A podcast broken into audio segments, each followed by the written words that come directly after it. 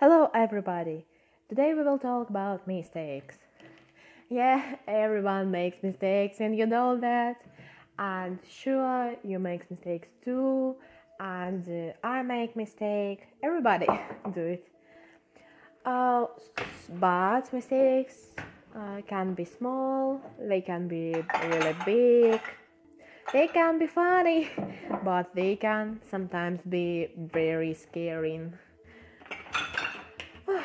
You know, some people who want to be doctor. Do you know them? I know a lot of these people. so they want to be doctors, but they don't want studying because they must study really lot of time. But I know that if they won't study, they can become killers. Because if we make a mistake, people can die and uh, my mom is a doctor. And she was studying really good. Don't think so.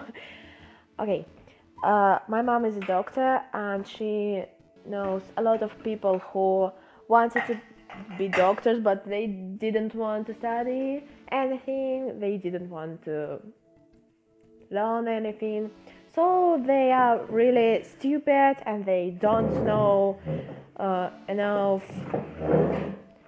And they make a mistake and uh, some people die. And the most awful thing is that these people it was kids.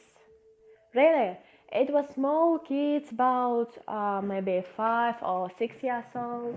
I don't remember but imagine that a small a small boy and a small girl they uh, just started their life and they died.